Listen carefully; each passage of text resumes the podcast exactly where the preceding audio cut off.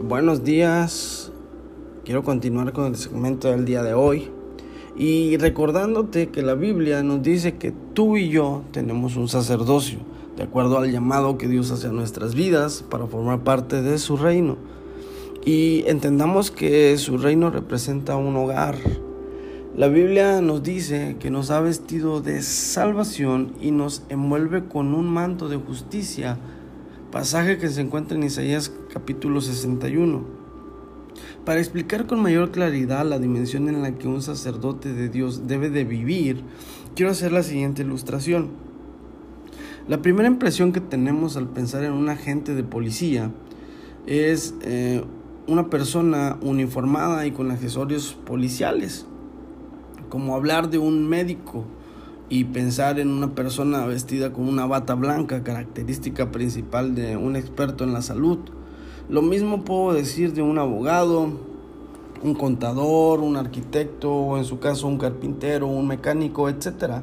Cada uno de ellos a simple vista expresan su oficio su o profesión. Pero pensemos de la siguiente forma, ¿podría yo usar un uniforme policial y aparentar ser un policía? Posiblemente todos en el exterior crean que soy un policía, pero sería una simulación la cual estaría siendo solo una apariencia. Es aquí donde la importancia del sacerdocio que Dios nos ofrece debe tomar el poder que conlleva. El vestirnos de sacerdotes de Dios no está sujeto a una apariencia, sino a una formación que proviene del interior al exterior. De acuerdo a las escrituras, el sacerdocio humano está limitado a debilidades 100% humanas, pero ha sido por medio de Jesús que la vestimenta sacerdotal ofrecida por Cristo nos hace perfectamente sacerdotes conforme a su corazón. Quiero citarte las escrituras en Hebreos capítulo 7, versículo 28. La ley nombra a sumos sacerdotes que están limitados por debilidades humanas, pero después de que la ley fue entregada, Dios nombró a su Hijo mediante un juramento y su Hijo ha sido hecho el perfecto sumo sacerdote para siempre. Quiero recordar algunas de las funciones que el sacerdote hacía en el templo o en el tabernáculo. ¿Recuerdas a Zacarías? Cuando Zacarías se encontraba en el templo y recibió la promesa de Dios, Zacarías estaba cumpliendo el turno de su encomienda, ya que los sacerdotes al menos dos semanas del año entraban al lugar donde la presencia de Dios se encontraba. Recordemos que todo esto era sombra de las cosas que habrían de venir por medio de Cristo. El sacerdote se preparaba emocional, espiritual y físicamente para poder accesar hasta la presencia de Dios. Un sacerdote tenía una formación muy precisa para poder cumplir con la asignatura que le correspondía. Cabe mencionar que la preparación del sumo sacerdote se regía en el cumplimiento de todas las indicaciones de la ley. Si no cumplía con ellas al entrar al lugar donde se encontraba, la presencia de Dios caía fulminado muerto. El lugar del templo estaba dividido en tres partes, el acceso conocido como el atrio, el lugar santo y el lugar santísimo, donde se encontraba el arca del pacto, que representa la presencia de Dios. Para más referencia, en Éxodo capítulo 25 al capítulo 28 podemos ver las instrucciones de Dios para la elaboración del templo o tabernáculo, sus accesorios y las vestiduras del sacerdote, según el orden que Dios le dio a Aarón. Pero quiero que nos enfoquemos en el acceso del sacerdote hasta la presencia de Dios. Como lo dije antes, todo esto era sombra de lo que habría de venir y establecerse por medio de Cristo. Dios quería que su sacerdocio tuviera cavidad en su presencia, pero sabía de la debilidad limitada del hombre. Por esta razón establece un sacerdocio mejor que el del orden de Aarón ¿Recuerdas a Génesis capítulo 14? Nos habla de Melquisedec, un orden sacerdotal sin genealogía, que precisa a Cristo, quien se convirtió en nuestro sumo sacerdote para siempre. Esto en Hebreos capítulo 7, versículo 11, habla de la perfección en el sacerdocio de Cristo.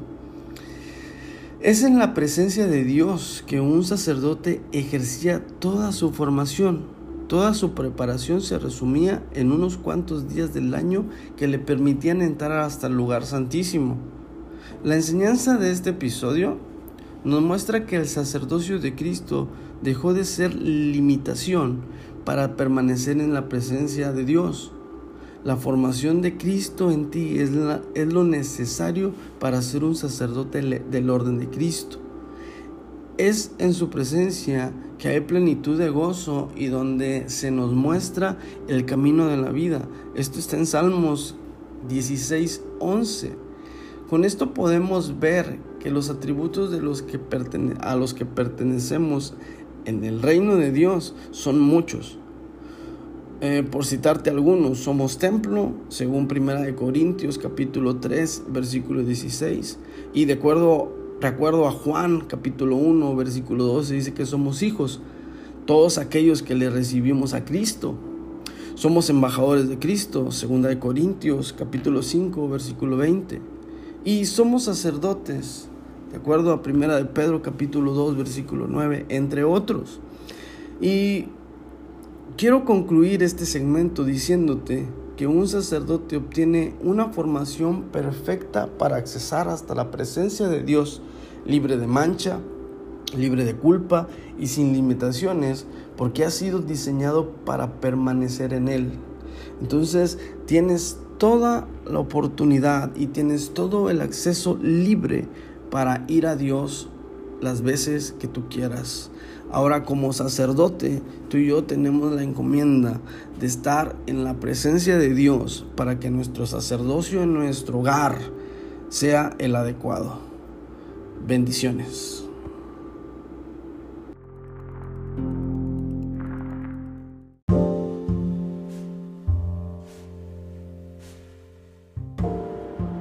Buenos días familia.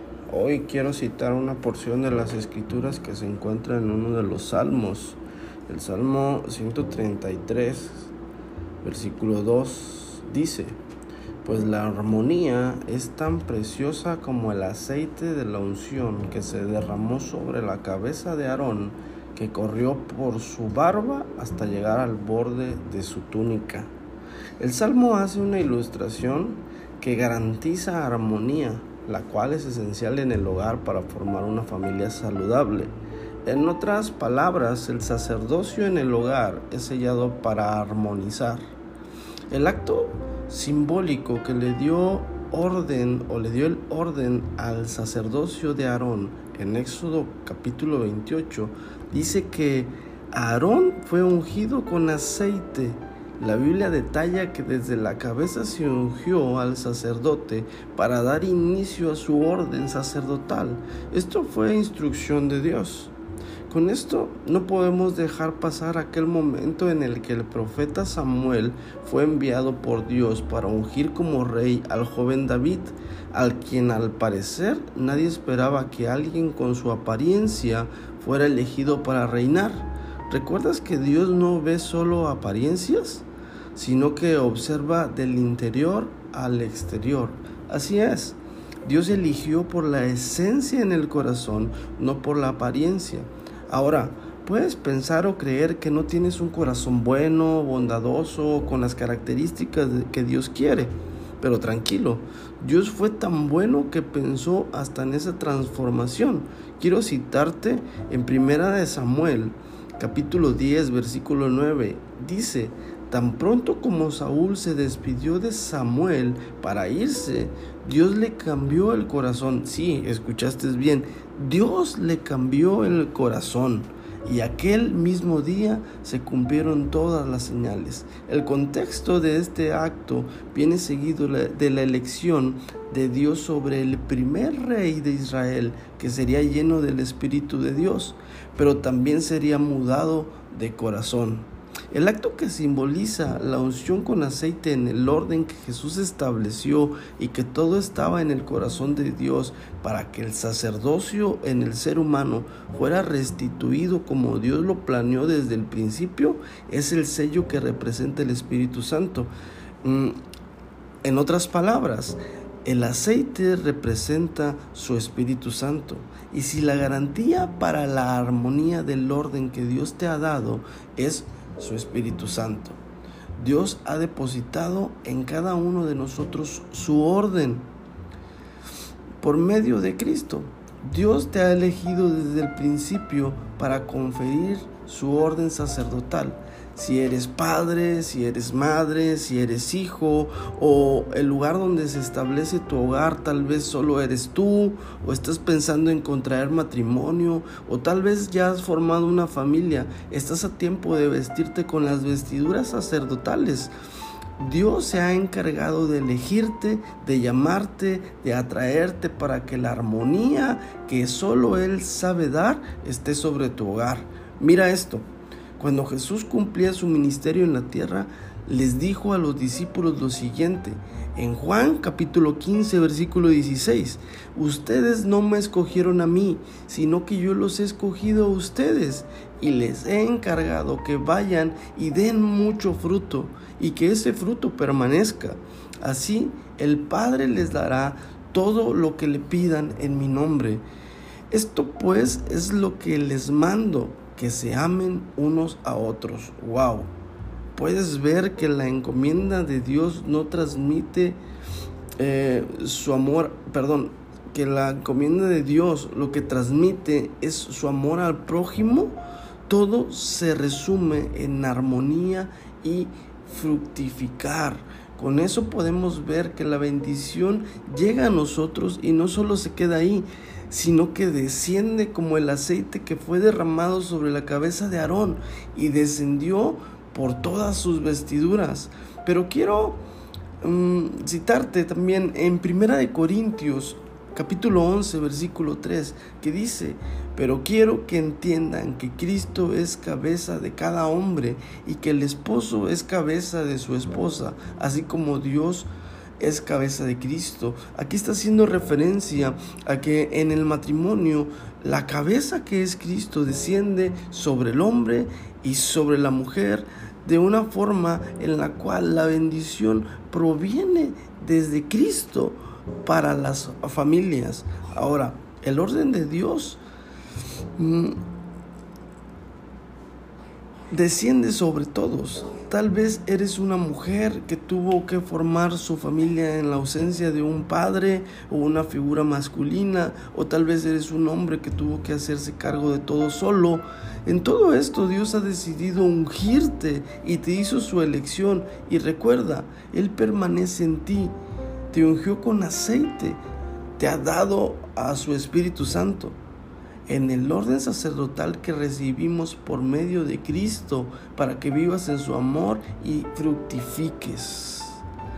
Dios te bendiga.